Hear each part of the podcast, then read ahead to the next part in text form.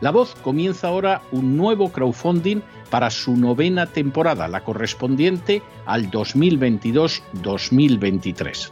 Lo hace además en unos momentos en que la libertad de expresión está más amenazada que nunca en décadas en España, en Hispanoamérica y en el resto del mundo.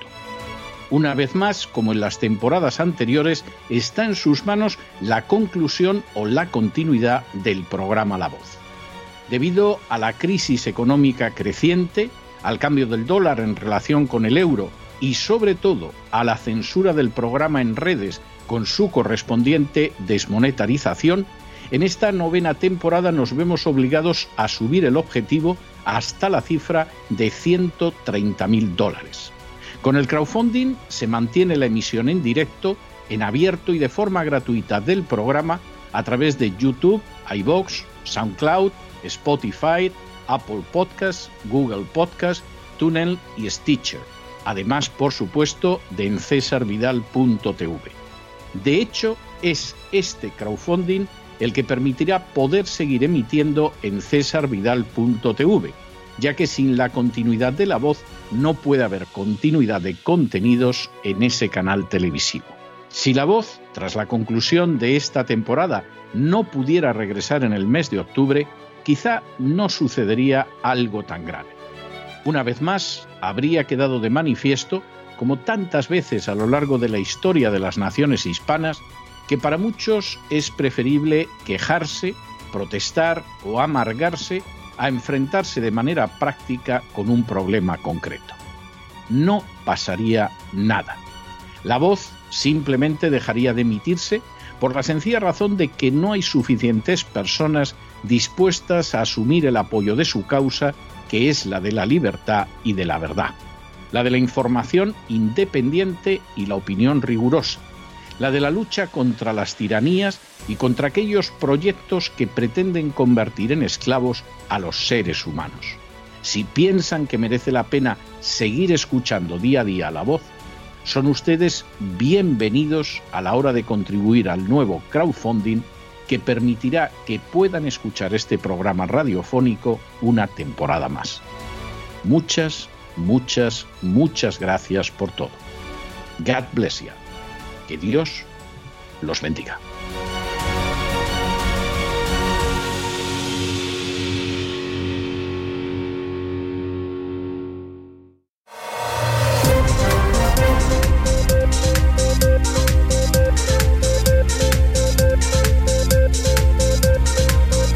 Las noticias del día.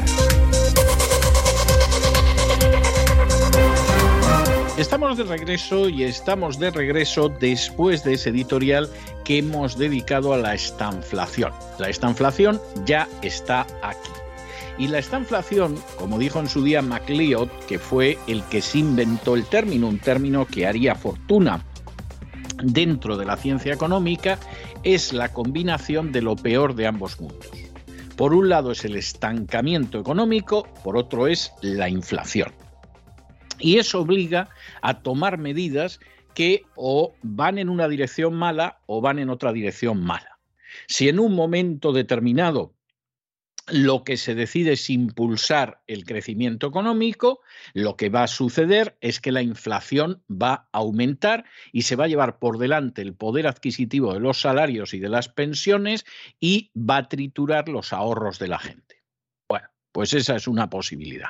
Que por el contrario, lo que queremos hacer no es impulsar el crecimiento económico porque crecería la inflación, sino que combatimos la inflación, pues muy bien, porque en ese momento lo que va a suceder es que el crecimiento económico se va a estancar y vamos a tener más desempleo y más pobreza. Como ven ustedes, efectivamente, la estanflación es lo peor de los dos mundos. Eso lo podríamos corregir pensando en un país como España, que claro, tiene todas las papeletas para que efectivamente el golpazo sea, pero una auténtica coz de la economía en la frente. Pues sí, lo podríamos corregir. Por ejemplo, si bajáramos los impuestos, porque aunque estén diciendo los políticos continuamente que en España se pagan pocos impuestos, ellos son los primeros que saben que eso es mentira En términos de esfuerzo fiscal, España es uno de los cinco países donde la carga fiscal es más opresiva sobre los ciudadanos. Y no nos vamos a engañar, España no forma parte de las cinco economías más pujantes del mundo, pero vamos, ni de lejos, ni de coña marinera, que diría un castizo. De manera que lo que pagan los españoles en impuestos ya en sí es un robo es un disparate, es una locura y es un crimen contra la economía nacional. Si luego añaden ustedes las irregularidades que hay, los sicarios de la agencia tributaria cobrando bonus a lo que se destinan los impuestos, etcétera, vamos, lo de España es un crimen perpetrado de manera sistémica y sistemática con la excusa de la sanidad, la educación y todas esas cosas que en España son tercermundistas. Aparte de bajar los impuestos, pero de una manera drástica y brutal, en España el gasto público tendría que reducirse de manera muy drástica. Es decir, por ejemplo, tendríamos que poner en la calle a 700.000 trabajadores públicos tirando por lo bajo, seguramente muchos más. Pero de entrada, por lo menos tres cuartos de millón. ¿Se va a hacer? No. Izquierdas y derechas no hacen nada más que colocar parásitos dentro del aparato del Estado que en una proporción muy grande no sirven de nada salvo para crear clientelas electorales. O sea, no piensen ustedes que, tenemos más jueces, más policías, eh, más médicos. ¿Qué va, qué va, qué va, qué va, qué va?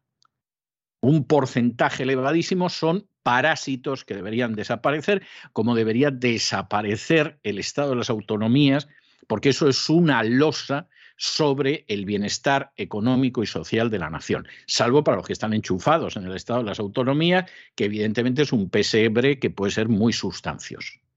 En tercer lugar, habría que acabar con los privilegios. Se acabó que la Iglesia Católica se lleve un 1% del Producto Interior Bruto. Que la mantengan sus creyentes, que es lo que tiene que pasar con cualquier confesión religiosa.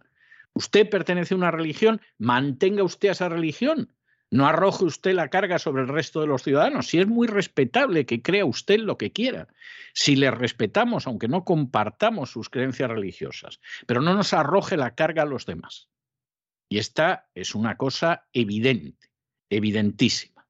Y junto con esa cuestión, pues tendrían que acabarse todos los privilegios que se otorgan a la banca, que claro, ha ido formando parte de la banda de la porra para robar a los ciudadanos, tendrían que acabarse los privilegios de determinadas industrias, etcétera, etcétera, etcétera. ¿Vamos a ir en esa dirección? Pues no. Ni la izquierda ni la derecha en España piensa ir en esa dirección, salvo algún retoquecillo cosmético que no va más allá de retoquecillo. Y que es como si en un momento determinado una señora tiene un cáncer de pulmón y en vez de operarla del cáncer de pulmón, le hacen la permanente para que le quede el pelo elegante en el cráneo. Bueno, pues sí, el pelo está bien, lo lleva mejor que antes que iba con malos pelos, pero de cáncer de pulmón se va a morir, pero vamos, como Dios pintó a Perico, que diría un castizo. Y esa es la situación. En España el sistema que fundamentalmente es un sistema de extracción de riqueza de las clases medias que crean esa riqueza en mayor o menor medida, es un sistema que ya no da más de sí, que va a quebrar. Y o en estos momentos el sistema nos lo cargamos, y efectivamente se acabó este sistema. Hay que ir a otro sistema sin autonomía, sin chiringuitos, sin privilegios, etcétera. Y vamos por una vez, por primera vez en la historia, hacia una nación de ciudadanos libres e iguales, o el sistema mata a la nación. De hecho, ya lo está haciendo, porque ya hay bienes nacionales que el sistema, para seguir rodando y seguir manteniendo privilegios, ha ido vendiendo a la chita callando a potencias y focos de poder extranjeros. España cada vez se parece más a una colonia. Cuestión aparte es que la mayoría de los españoles no sea consciente de ello y no lo sepa por la sencillísima razón de que las furcias mediáticas lo callan y los políticos que lo perpetran no lo van a pregonar. Y esa es la realidad. Y o efectivamente en estos momentos en España se produce un movimiento ciudadano que acabe con este sistema y lo sustituya por otro realmente democrático, o este sistema va a matar a la nación. Por lo menos la va a acabar mutilando, la ha empobrecido ya inmensamente y no sabemos hasta dónde puede llegar el proceso de descomposición. A estas alturas no hay más. Todavía, a lo mejor, cuando Mariano Rajoy llegó al poder, hubiera podido revertir muchas de estas cosas y hubiera podido arreglar la situación. Pero Mariano Rajoy decidió empeorarla con aquella famosa frase de, mire usted, eso no se toca.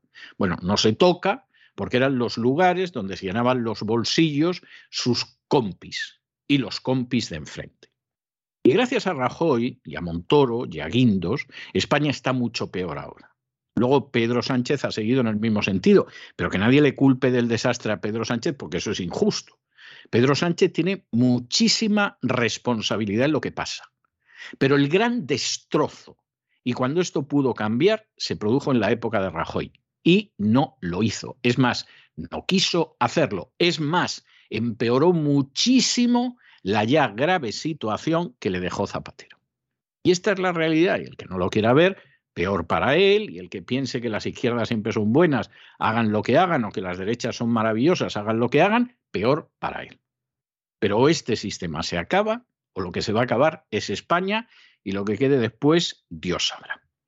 Entramos, como solemos hacer siempre, al inicio de nuestro boletín con noticias de España y entramos precisamente con una noticia importantísima, muy relevante, que aquellos que sean seguidores del programa de la mafia feminista en cesarvidal.tv, pues conocen ya con bastante profundidad. Y es que finalmente el Tribunal Superior de Justicia de Valencia va a imputar a la vicepresidenta del gobierno valenciano, Mónica Oltra, por encubrimiento de los abusos sexuales de su marido entonces, antiguo marido ahora, contra una menor tutelada. La responsable directa de que al final la Administración de Justicia vaya en esta dirección no es otra que Cristina Seguí. Y esto, Cristina Seguí, que es también la persona que pilota todas las semanas en cesarvidal.tv el programa de la mafia feminista, esto Cristina Seguí lo ha hecho ella sola en un trabajo que ha durado años y que ha tenido costes increíbles. El que Cristina Seguí en un momento determinado pretendiera que se hiciera justicia y que la vicepresidenta del gobierno valenciano pagara por el hecho de amparar y cubrir a su marido culpable de abusos sexuales con una menor tutelada, el que esto haya llegado ha significado años de continuos sacrificios y peligros para Cristina Seguí. Ha significado que tuviera que perder el trabajo en determinados medios que no querían líos, porque ya saben ustedes que la publicidad es lo más importante para las furcias mediáticas. Y si de pronto te vas a quedar sin publicidad, por ejemplo, de entidades públicas, pues prefieres antes lanzar a un periodista decente como Cristina Seguí por la borda.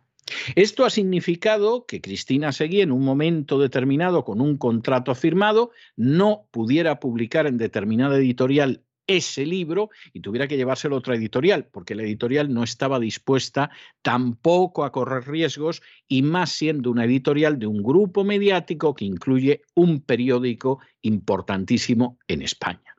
Esto ha significado que a Cristina Seguí se la atacara en público. Esto ha significado que se la motejara de las maneras más indecentes que se pueda imaginar. Esto ha significado que en un momento determinado su propia seguridad física corriera peligro. Esto ha significado que durante años utilizaran el aparato del Estado, sí, el aparato del Estado, para intentar triturarla, ese aparato del Estado que pagan con el dinero que los sicarios de la agencia tributaria sacan de los bolsillos a los contribuyentes. Y esto ha significado incluso que hayan ido contra la familia de Cristina Seguí, a ver si así esta chica finalmente dobla la rodilla y baja la cabeza y se dedica a otras cosas, es decir, a ser una furcia mediática como otras que tienen programas de radio, de televisión o incluso dirigen periódicos. Esta es la realidad. ¿Cómo se ha llegado a esta situación después de años? Pues hombre, porque Cristina Seguí no se ha rendido. porque se le acumulaban las querellas, pero ella seguía adelante, porque iban a por su familia, pero no se doblegaba, porque perdía trabajos, pero seguía buscando cómo mantenerse, porque además al final incluso el dinero que se jugaba era el suyo propio, no el dinero de los contribuyentes como utilizaba la señora Oltra. Pero al final no ha habido manera de ocultar las cosas porque Cristina seguía seguido durante años.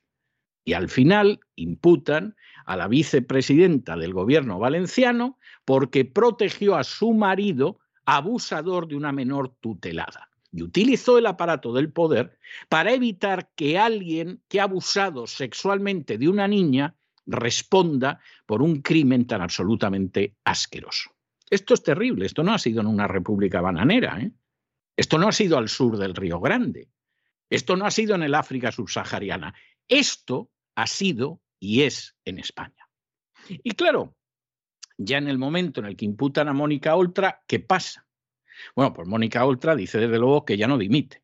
a unas horas va a dejar ella en estos momentos la poltrona con lo bien que le va. Aún se ha podido hasta proteger durante años a un abusador de una niña. Vamos, va a dejar un foco así de poder. El gobierno valenciano, el gobierno valenciano, viendo las elecciones que no están lejos, ha dicho a esta la mantenemos, aunque sepamos que es una delincuente, porque si no nos podría hacer daño electoral entregar esta pieza de caza mayor. Y los medios y los políticos que han estado callados como ramonetas durante todos estos años, que han incluso echado a Cristina Seguí, que le han hecho la vida imposible, que hacen ahora. ¡Oh! Esta es la buena.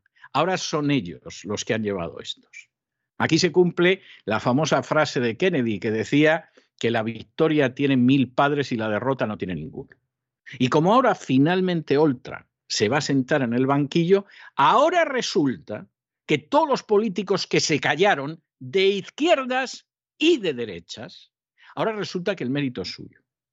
Y todos los medios que se callaron como ramonetas, eso si además no arremetieron contra Cristina Seguí, como han hecho muchos, ahora resulta que también el mérito es suyo, por haber estado callados como ramonetas. Este es uno de esos episodios donde se ve pero, en fin, esto es la punta del iceberg. No llega ni a la punta de la punta de la punta de la punta del iceberg. La enorme miseria social, moral y política que es España en estos momentos. En una situación como esta, donde ante el poderoso todo el mundo ha mirado hacia, hacia otro lado, porque la publicidad es lo importante para la radio, para la televisión o para la prensa, donde los políticos también han mirado hacia otro lado, porque a fin de cuentas Oltra es uno de los suyos, es otro miembro de la casta privilegiada, no como esos imbéciles a los que roban los sicarios de la agencia tributaria para mantenernos a nosotros. Y de pronto esto, con mucho sacrificio, con mucho gasto, con mucho sufrimiento, con mucho padecer y con mucha constancia, acaba llegando a donde tiene que llegar, donde tenía que haber llegado desde el primer día. Ay, entonces los políticos fueron ellos los que lo descubrieron. Hipócritas. Pero si habéis estado callados como tumbas. Entonces los medios inmediatamente, no, no, si nosotros, vosotros de qué? Embusteros. Si no habéis dicho una palabra durante años. Si incluso habéis pretendido silenciar totalmente a Cristina Seguí. Y ahora aquí todo el mundo empieza a colocarse medallas, procura no mencionar a Cristina Seguí, porque claro, si la mencionas esto deja de manifiesto la inmensa, indescriptible obscenidad de la vida política y social en España. Pero esto al final, miren ustedes, en medio de tanta inmundicia y de tanta vileza, esto es una victoria. Y esto es una victoria por la que hay que dar gracias a Dios. Y además hay que darle gracias a Dios de que exista gente del temple de Cristina Seguí. Esto es así de claro y así de evidente. Y desde luego, además, aquí en La Voz y en cesarvidal.tv nos sentimos muy orgullosos de poder decir que Cristina Seguí siempre ha sido nuestra compañera. Siempre la hemos respaldado Siempre la hemos sostenido, la hemos animado cuando pensamos que teníamos que animarla. Y siempre hemos visto que su lucha era justa, jamás le hemos censurado, no voy a decir una palabra, ni una letra de lo que quisiera decir, y por el contrario siempre la hemos animado, porque sabíamos que su causa era la de la verdad y la de la libertad. Y al final, fíjense ustedes si esto es un ejemplo, los gigantes, los poderosos, parecen gigantes porque se les mira de rodillas. Y ves a un personaje verdaderamente repugnante como Ultra, y claro, si la ves de rodillas y como la que te entrega publicidad, es un gigante. Pero cuando de pronto uno tiene la valentía y la gallardía como Cristina Seguí de ponerse en pie, lo que tienes enfrente es una panda de enanos prostituidos. Y esos enanos prostituidos no merecen el más mínimo respeto. Se llamen ultra o se llamen de otras maneras. Esa es la auténtica realidad. En fin, examinamos esta y otras noticias que vaya, vaya si les afectan, con la ayuda inestimable de María Jesús Alfaya. María Jesús, muy buenas noches. Muy buenas noches, César. Muy buenas noches a los oyentes de La Voz. Vamos a comentarles una noticia muy buena algo que es extraño en este boletín informativo en el que siempre les mostramos la cruda realidad y noticias pues desfavorables, pero esta vez es positiva. La Sala de lo Civil y Penal del Tribunal Superior de Justicia de la Comunidad Valenciana ha imputado a la vicepresidenta y consejera de Igualdad y Políticas Inclusivas de la Generalidad Valenciana, Mónica Oltra, por la gestión del caso de abusos sexuales a una menor tutelada.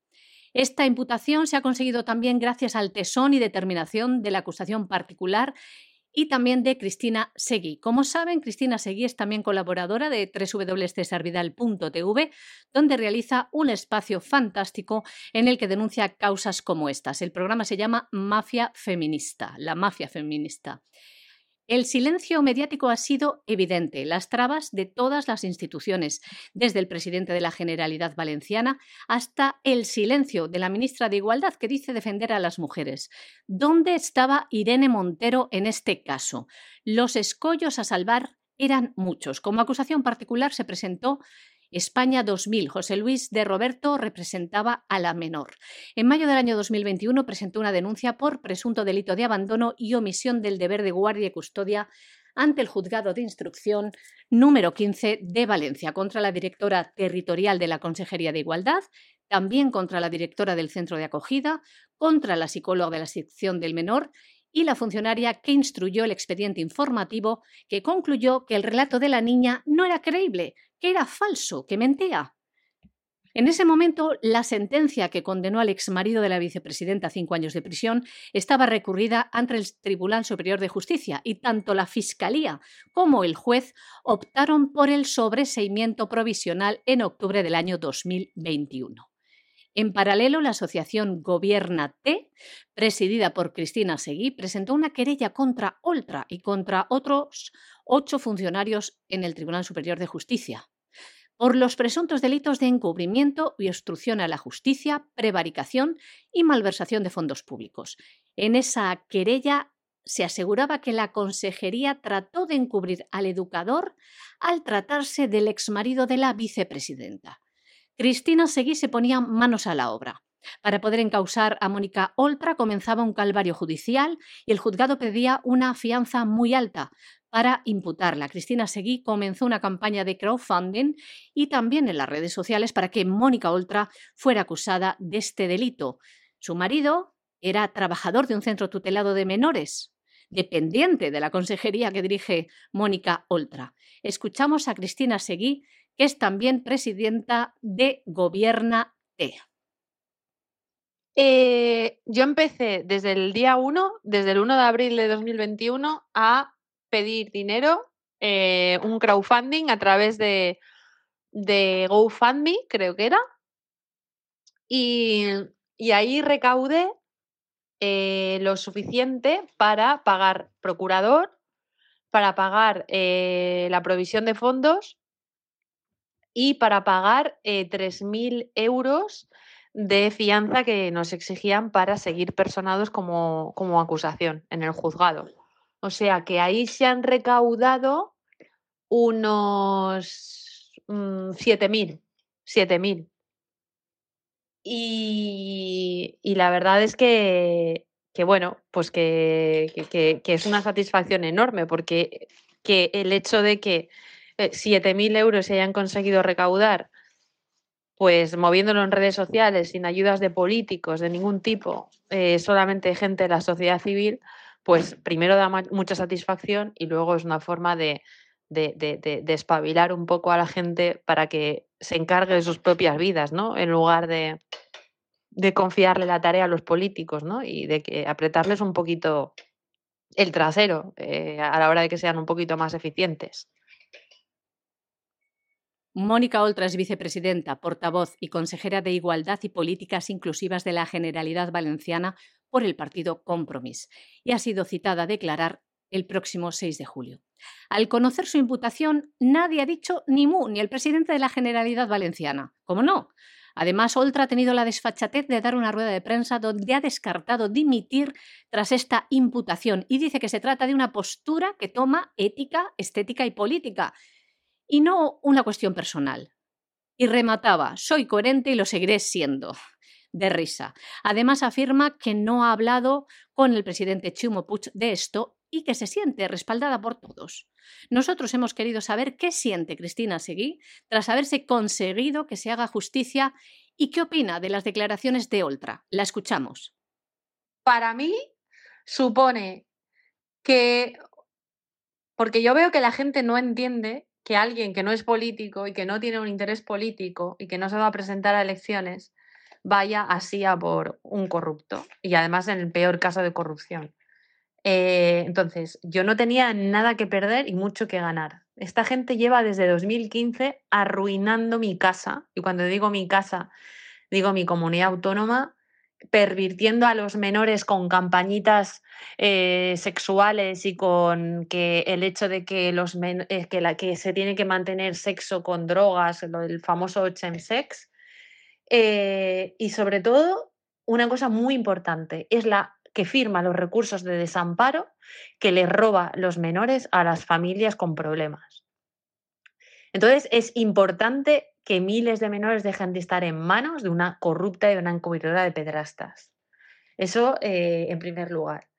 Eh, sobre la rueda de prensa, yo ya la he calificado en, un vídeo de inmoral, de cobarde, de histriónica y de, y de, y de falaz. Porque esta tía ha sacado la fotografía de José Luis de Roberto, líder de España 2000, que es acusación particular que representa a la menor, como si el hecho de que una persona que a ella le cae mal o que a cualquiera le puede caer mal, pues no pudiera denunciarla. O sea, a ella podría denunciarla Saddam Hussein, que los hechos probados son los que son y la realidad judicial es la que es. Entonces ella ha sacado la imagen de José Luis de Roberto para intentar eh, levantar un relato mediático según el cual la ultraderecha le persigue y ella es una víctima, etcétera, etcétera. Es falso. José Luis de Roberto jamás la querella, nunca va a por ella, nunca la mete en su querella. José Luis de Roberto la querella después, perdón, la querella, querella a cinco funcionarios en el juzgado de instrucción porque son no aforados y él entiende que es más fácil ir a por los no aforados y sacar de ahí pues, las contradicciones y sacar de ahí, eh, bueno, eh, la argumentación para después irse a por ella. Pero no la querella nunca. Soy yo la que me voy al TSJ el 1 de abril de, 2021, el año pasado. Eh, me voy al TSJ y la creo a ella y a nueve altos cargos de los 13 que están imputados. de ahí saco el razonamiento jurídico que utilizan el, fiscal, la fiscalía del TSJ, el magistrado de instrucción 15, Vicente Ríos, y, tal, ¿no? O sea, no hay eh, relato, no existe el relato de que a ella la persigue eh, la ultraderecha. Es absolutamente falso. Pues en un auto notificado a las partes, el Tribunal Superior de Justicia de la Comunidad Valenciana sostiene la exposición razonada elaborada por el Juzgado de Instrucción número 15 de Valencia, que relata que hay una serie de indicios plurales que en su conjunto hacen sospechar la posible existencia de un concierto entre la señora Oltra y diversos funcionarios a su cargo, con la finalidad o bien de proteger a su entonces pareja o bien proteger la carrera política de la forada. Pues hoy nos complace darles esta buena noticia. Mónica Oltra en el banquillo se ha conseguido algo muy importante y algo que era de justicia. por esos niños indefensos. Bueno, y hace apenas unas horas el gobierno de Pedro Sánchez ha decidido blindar finalmente a la empresa Indra. Esto es algo tremendamente importante porque Indra está relacionada con la defensa, con la ciberseguridad y con el recuento de votos. Si se han oído ustedes bien. Con la defensa, esto tiene lógica, con la ciberseguridad, bueno, y con el recuento de votos. Aquí la gente maliciosa estará pensando que en última instancia eh, esto no tiene verdaderamente por dónde echarle mano. De hecho, a Indra se le entregó el sistema electoral en las últimas elecciones sin concurso público, lo cual es una cacicada vergonzosa, propia del gobierno de Sánchez, pero también del de Rajoy, de Zapatero y de otros que lo han precedido. Alguno dirá, bueno, pues a ver cómo van a ser al final los votos que se cuenten en las elecciones. Pues sí, es, es para planteárselo, a ver cómo van a ser al final. Joseph Out-Oldian, dueño del 29% del grupo Prisa a través de Amber Capital, comunicó a la Comisión Nacional del Mercado de Valores la adquisición del 4,2% del capital de la empresa tecnológica Indra en plena guerra por el control de la compañía, algo que considera estratégico el equipo de Pedro Sánchez.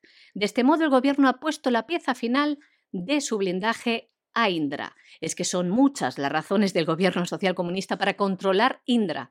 Defensa, ciberseguridad y recuento de votos, muy importante.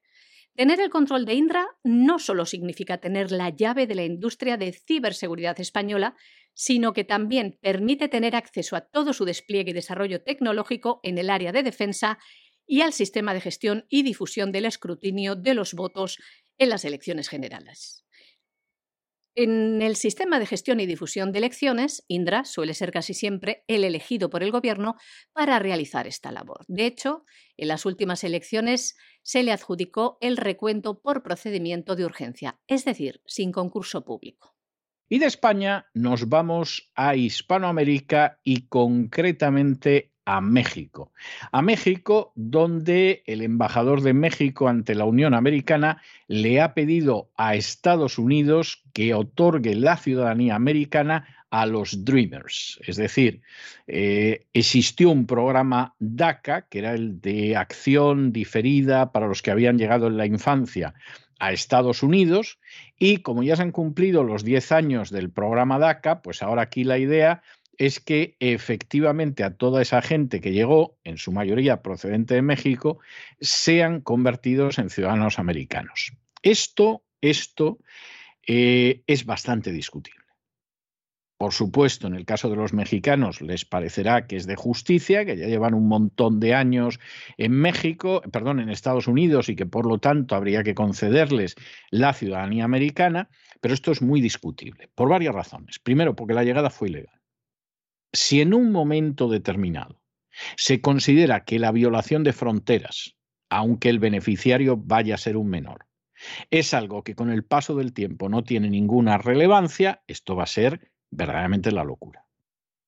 Esto no es algo que al Partido Demócrata le desagrade. El Partido Demócrata está encantado de conceder a toda esta gente el voto para que luego voten al Partido Demócrata. O sea, no vayan ustedes a creer que esto al partido actualmente en la presidencia le desagrada.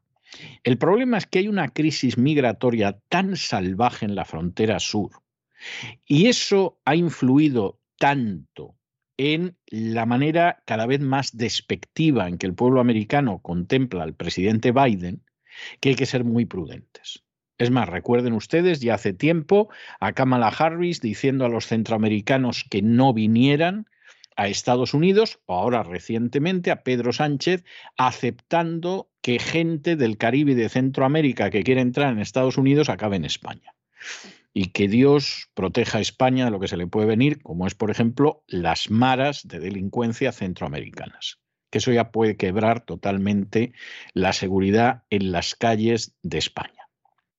Y en medio de toda esta situación, claro, la petición de México tiene una cierta lógica, a fin de cuentas están pensando en compatriotas suyos, pero en términos de los intereses de Estados Unidos, esto es algo que no debería concederse. Esto puede sonar muy duro, sin duda hay dramas humanos, lo que ustedes quieran, pero no se puede premiar la ilegalidad. Y no se puede premiar la ilegalidad de gente que ha entrado además ilegalmente en un país.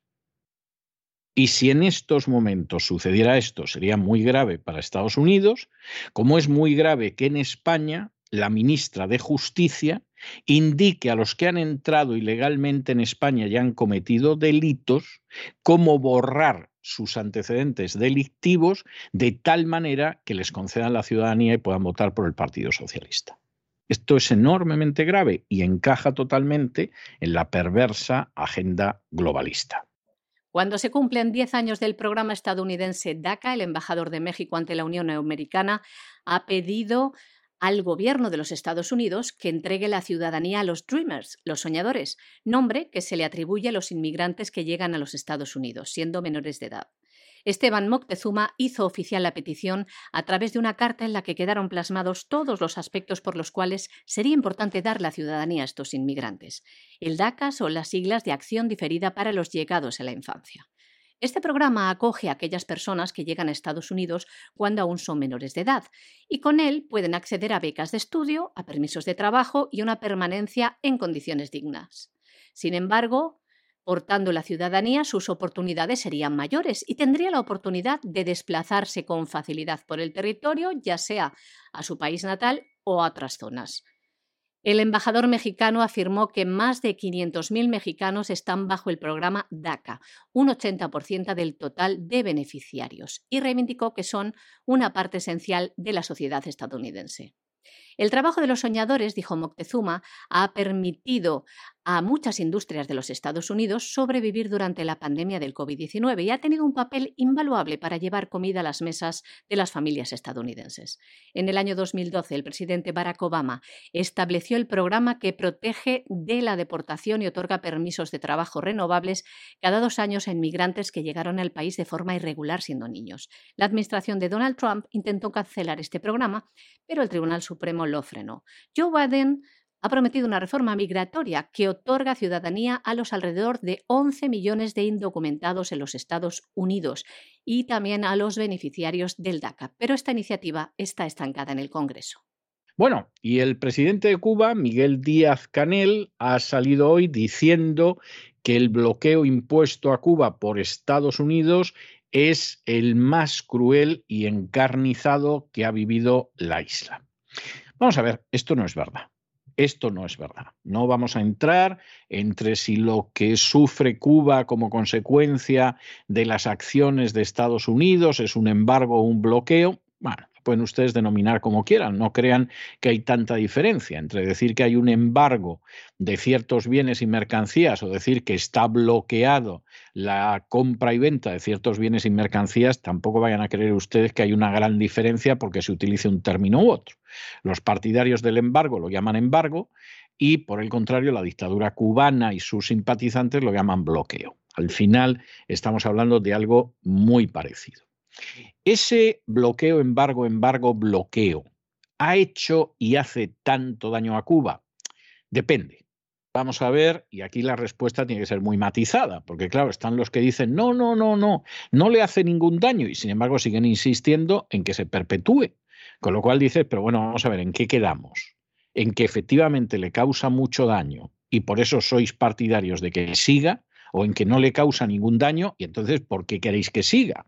Vamos a ver, es que las dos cosas son imposibles y son contradictorias.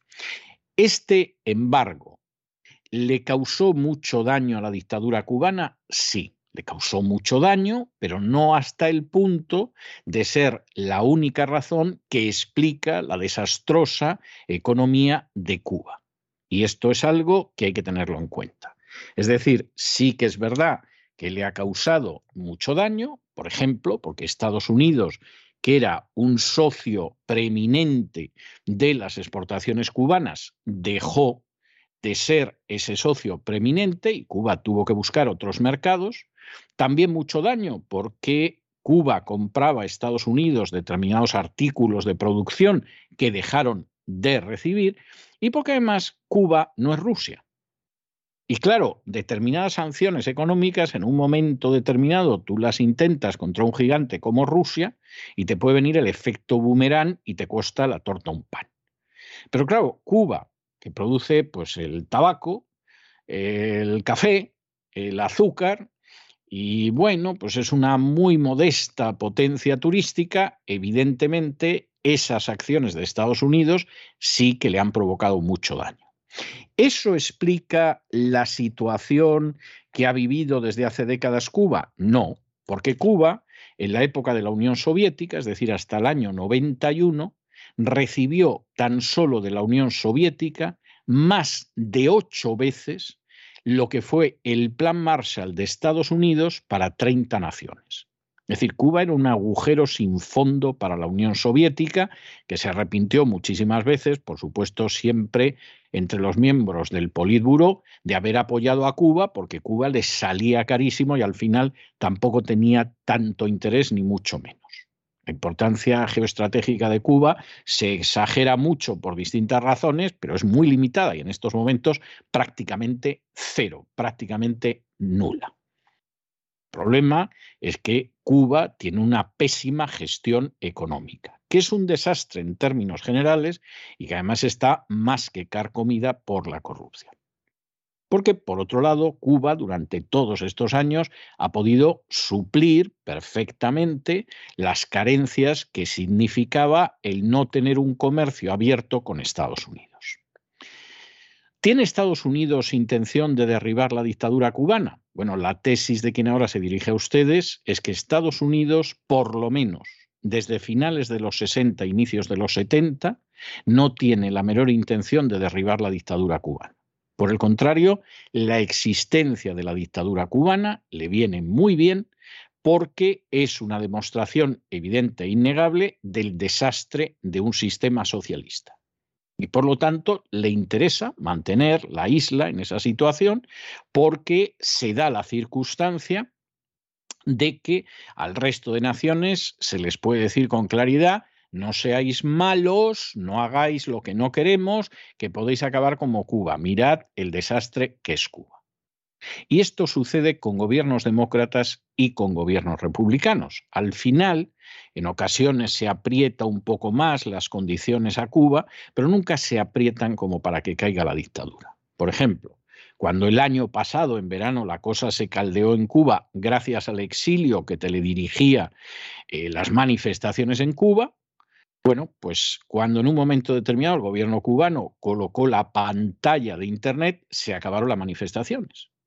Biden podría haber proporcionado Internet a la isla de manera que los disidentes que hubiera o simplemente la gente indignada hubiera seguido en su labor de protesta contra el régimen. ¿Lo hizo? No, no lo hizo porque los gobiernos sucesivos de Estados Unidos son gobiernos que piensan que les interesa mantener la dictadura cubana.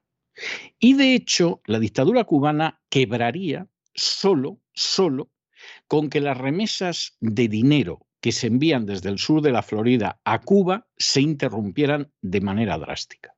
Porque de hecho el coste del Estado y de la Administración cubana es inferior al dinero que sale del sur de la Florida para el primo Orlando o la tía Gertrudis. ¿Por qué no se interrumpe eso? Bueno, primero, en primer lugar, porque la gente deseará mucho que caiga la dictadura, pero no está dispuesta a dejar de mandar dinero a un primo, a un hijo o a una madre o a una abuela que está en Cuba. Es decir, usted tome las medidas, pero no me fastidie a mi familia. Claro, a partir de ahí poco o nada se puede hacer. Y segundo, porque la administración Biden está interesada en que se mantenga la dictadura cubana. De hecho, algunas muy limitadas y cosméticas limitaciones que había impuesto Trump, como era, por ejemplo, no interrumpir las remesas, pero colocarles un techo a las remesas, como era algunos vuelos a la isla, eso ha desaparecido hace semanas con la administración Biden. De manera que esa es la realidad de cara a Estados Unidos.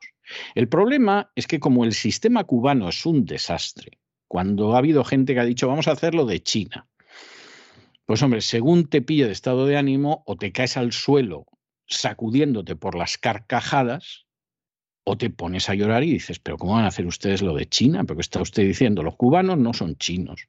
Cuba no es China. La riqueza de China no es la de Cuba. La diplomacia china no es la de Cuba. O sea, eso es como si ves a la fea de clase y la fea de clase dice, pues yo voy a ser Naomi Campbell. Y tú dices, pues nada, hija, esfuérzate. No, pues que no, no, Cuba no puede ser China, ni siquiera Vietnam. Y con la casta dirigente que tiene, menos. Y entonces, como es un desastre, como con Díaz Canel las cosas no van mejor, como la gestión de la economía es ridícula, porque incluso algunos respiraderos económicos que podría tener la economía finalmente no se dan por la inutilidad y la corrupción que hay en Cuba, bueno, pues entonces, ¿a quién echamos la culpa? A los Estados Unidos. ¿Eh? La culpa de esto la tiene Estados Unidos, nos está oprimiendo como no nos oprimió nunca. No, no, no historias. Política de Estados Unidos en estos momentos es precisamente la que mantiene en pie la dictadura cubana como lleva haciéndolo hace décadas. Si al final aquello no funciona, porque es un desastre, porque Cuba comercia con la Unión Europea. Cuba comercia con China, comercia con Rusia, comercia con la India, comercia con África. Es decir, aquello si no hubiera la corrupción que hay y la ineficacia que hay, hombre, no va a ser nunca Noruega, ¿eh? no nos engañemos, ni Suecia, aunque tenga un número de habitantes parecido, pero bueno, podría ser un país en el que hubiera pues una vida decorosa, incluso con algunos servicios sociales que funcionarían. Pero como hay una corrupción rampante, y como además se da la circunstancia de que la gestión es penosa, pues aquello va fatal, fatal. Y por supuesto, en el caso del régimen, pues no hay nada más que echar la culpa a Estados Unidos y las distintas administraciones norteamericanas siempre pueden decir, para que vean ustedes que no somos suaves con Cuba. Fíjese usted lo que dice el dictador habanero de turno. Y todos quedan contentos salvo el pobre pueblo cubano, que es el que paga las consecuencias de la política sucia y, por cierto, bastante lucrativa de unos y de otros. El presidente de Cuba, Miguel Díaz Canel, ha afirmado que el bloqueo impuesto a la isla por los Estados Unidos es más cruel y encarnizado que antes. Después del recrudecimiento, dice, de esta política durante la administración de Donald Trump. El canciller cubano Bruno Rodríguez señaló que el bloqueo tiene un impacto real y devastador en las familias cubanas, con daños cuantificables en sus seis décadas de aplicación en más de un billón 326.432 millones de dólares. En su cuenta oficial de Twitter, el presidente de Cuba señalaba que hace cinco años el republicano desempolvó la retórica de la Guerra Fría y recrudeció con la insólita cifra de 243 medidas el cerco económico, comercial, financiero y genocida contra Cuba. De acuerdo con las autoridades caribeñas, la imposición de esta política constituye una herramienta esencial de la política de Estados Unidos contra La Habana, a fin de destruir a la revolución. La firma del entonces presidente John Fitzgerald Kennedy sobre la Orden Ejecutiva 3447 formalizó el 3 de febrero de 1962 el cerco de Washington contra La Habana. Decía, persistente hasta la actualidad y considerado el principal obstáculo para el desarrollo de la nación caribeña, caribeña por los mandatarios, los dictadores cubanos. El mayo pasado, casi cinco años después de que Donald Trump derogara la directiva emitida por el gobierno anterior para la normalización de las relaciones con La Habana, el gobierno de Joe Biden anunció el fin de algunas de las 243 medidas del republicano. Las nuevas disposiciones incluyeron la eliminación de los límites a las remesas, la reautorización de viajes y del programa de reunificación familiar sin que ello implique una modificación del bloqueo. Esto es lo que dicen las autoridades cubanas. Bueno, y nos vamos a la sección de internacional de nuestro programa, pero antes tengo que recordarles que desde hace unos pocos días pueden ustedes ver, por supuesto, los que estén suscritos a cesarvidal.tv, el documental Buscar, Encontrar, Contar, un documental de algo más de una hora de duración, donde se expone toda la verdad sobre el conflicto entre Ucrania y Rusia. Nosotros, y cualquiera que escuche la voz habitualmente o que esté suscrito a cesarvidal.tv lo sabe, nosotros somos partidarios de la libertad y de la verdad.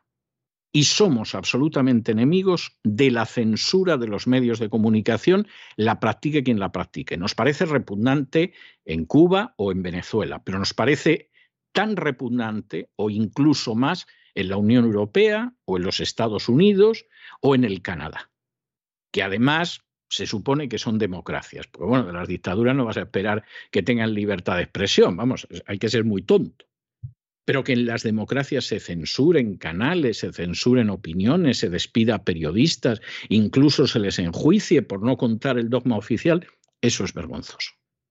Y nosotros vamos a defender siempre la libertad de expresión, de cualquiera y en cualquier sitio, sin excepción alguna. Y en este caso lo que está pasando en Occidente es de una enorme gravedad. Cuando tú puedes controlar la libertad de expresión como se está controlando en relación con el tema del conflicto entre Ucrania y Rusia de manera casi total, eso es abrir el camino hacia la dictadura. Aunque los que estén practicando la censura y la verdad oficial te digan que es para salvar la democracia. Sí, hombre, claro. Para salvar su riqueza le robamos todo. ¿eh? Y entonces, pues así, es usted pobre, pero eh, lo hemos hecho para salvarle la riqueza. Y con esto igual.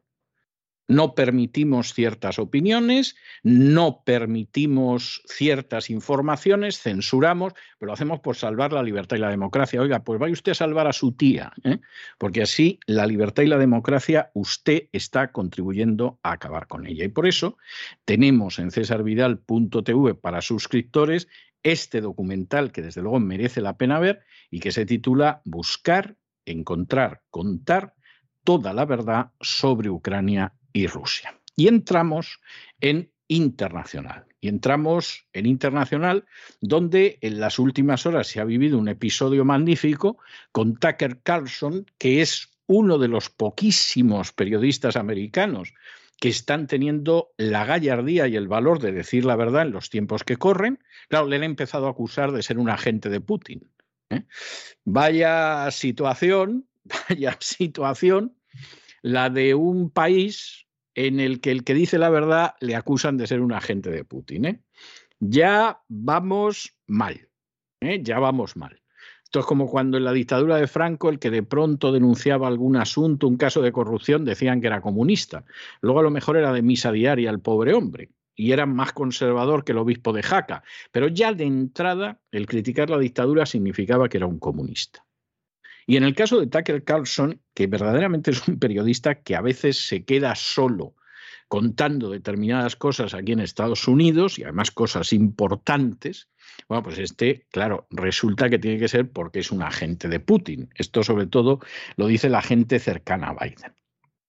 Y en una de las últimas intervenciones que ha sido verdaderamente tremenda, donde ha hecho referencia pues, a, la manera en que se falsea la realidad, etcétera, etcétera. Y claro, como en estos momentos Biden tiene la poca vergüenza de atribuir la subida del precio del petróleo a Putin y a la guerra de Ucrania y todo lo demás, ¿qué pasa con, con el amigo Carson? Pues pasa que tiene memoria.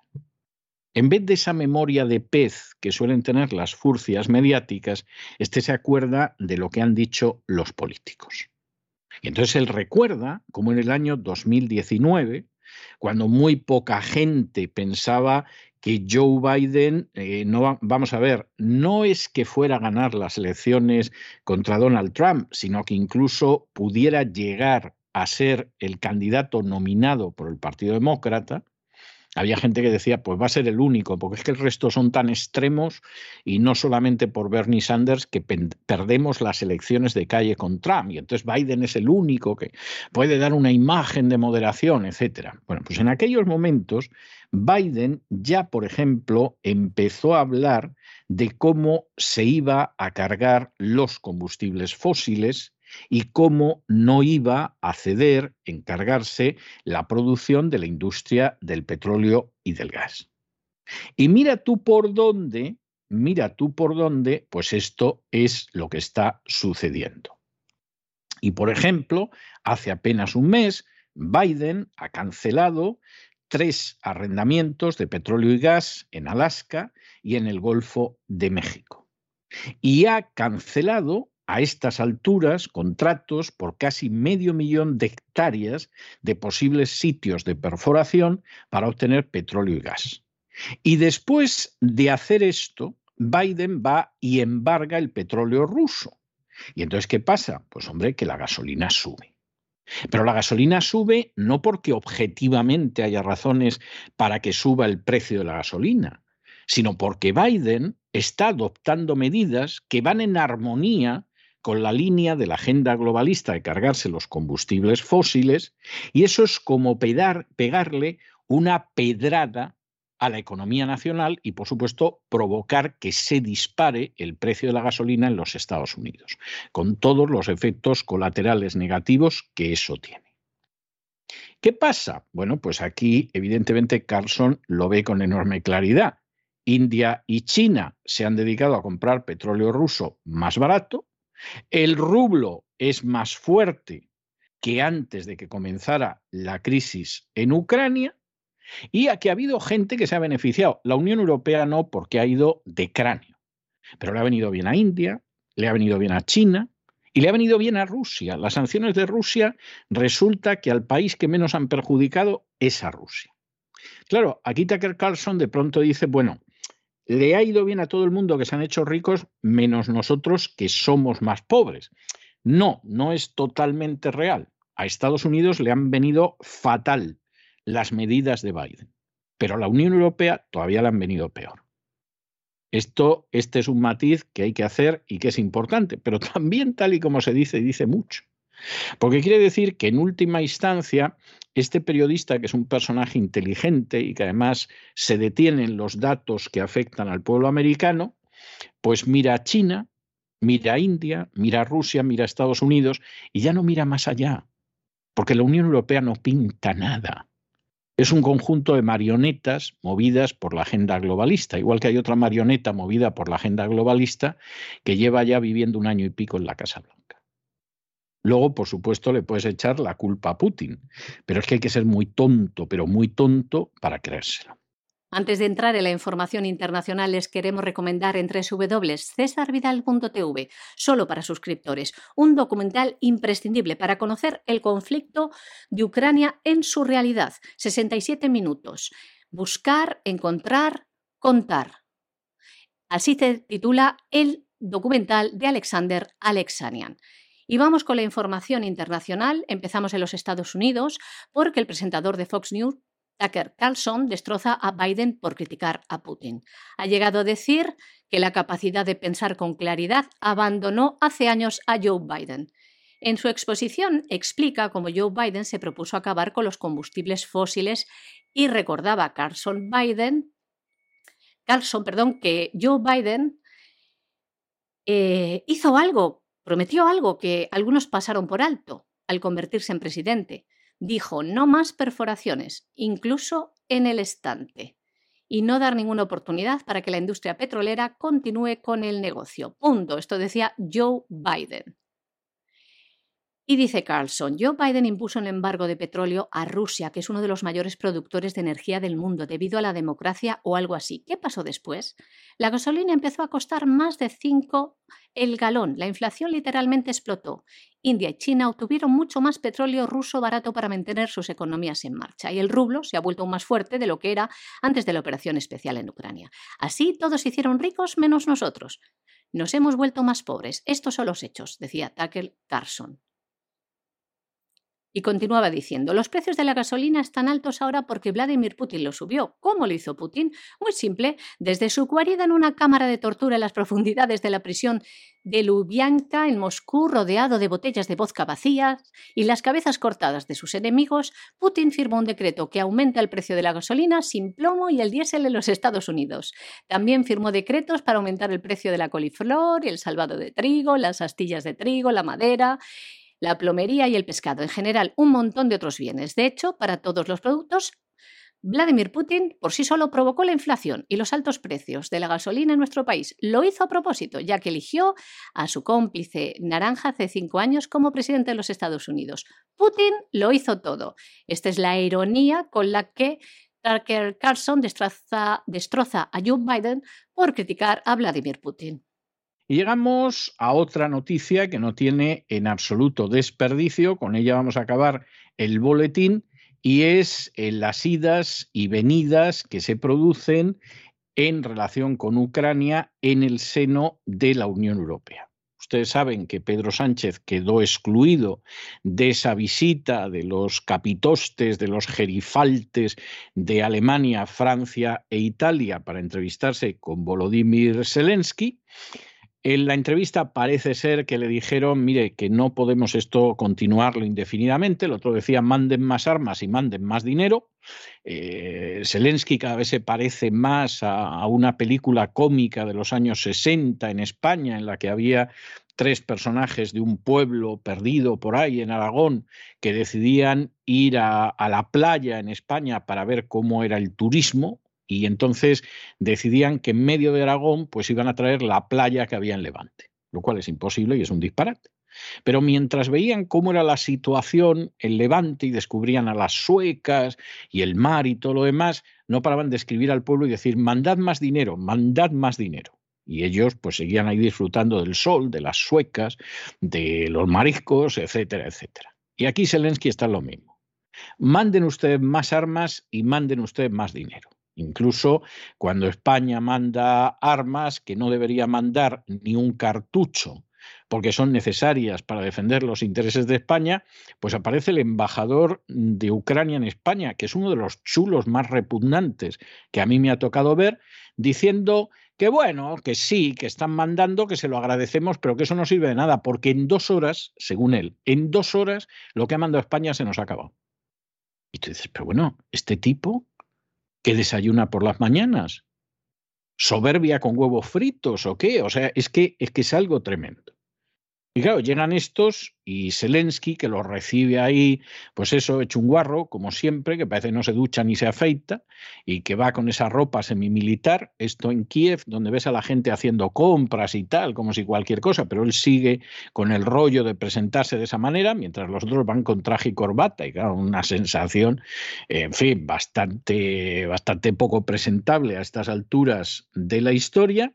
Pues bueno, eh, según Zelensky le dijeron que le van a apoyar hasta el final, los otros no han dicho mucho y según otras fuentes lo que le dijeron es, mire usted exactamente dónde va a parar usted esto, porque como aquí se le caiga el frente y se le puede caer en unos días, a ver luego lo que van a pedir los rusos y los rusos ya han ocupado una parte de Ucrania que no es pequeña.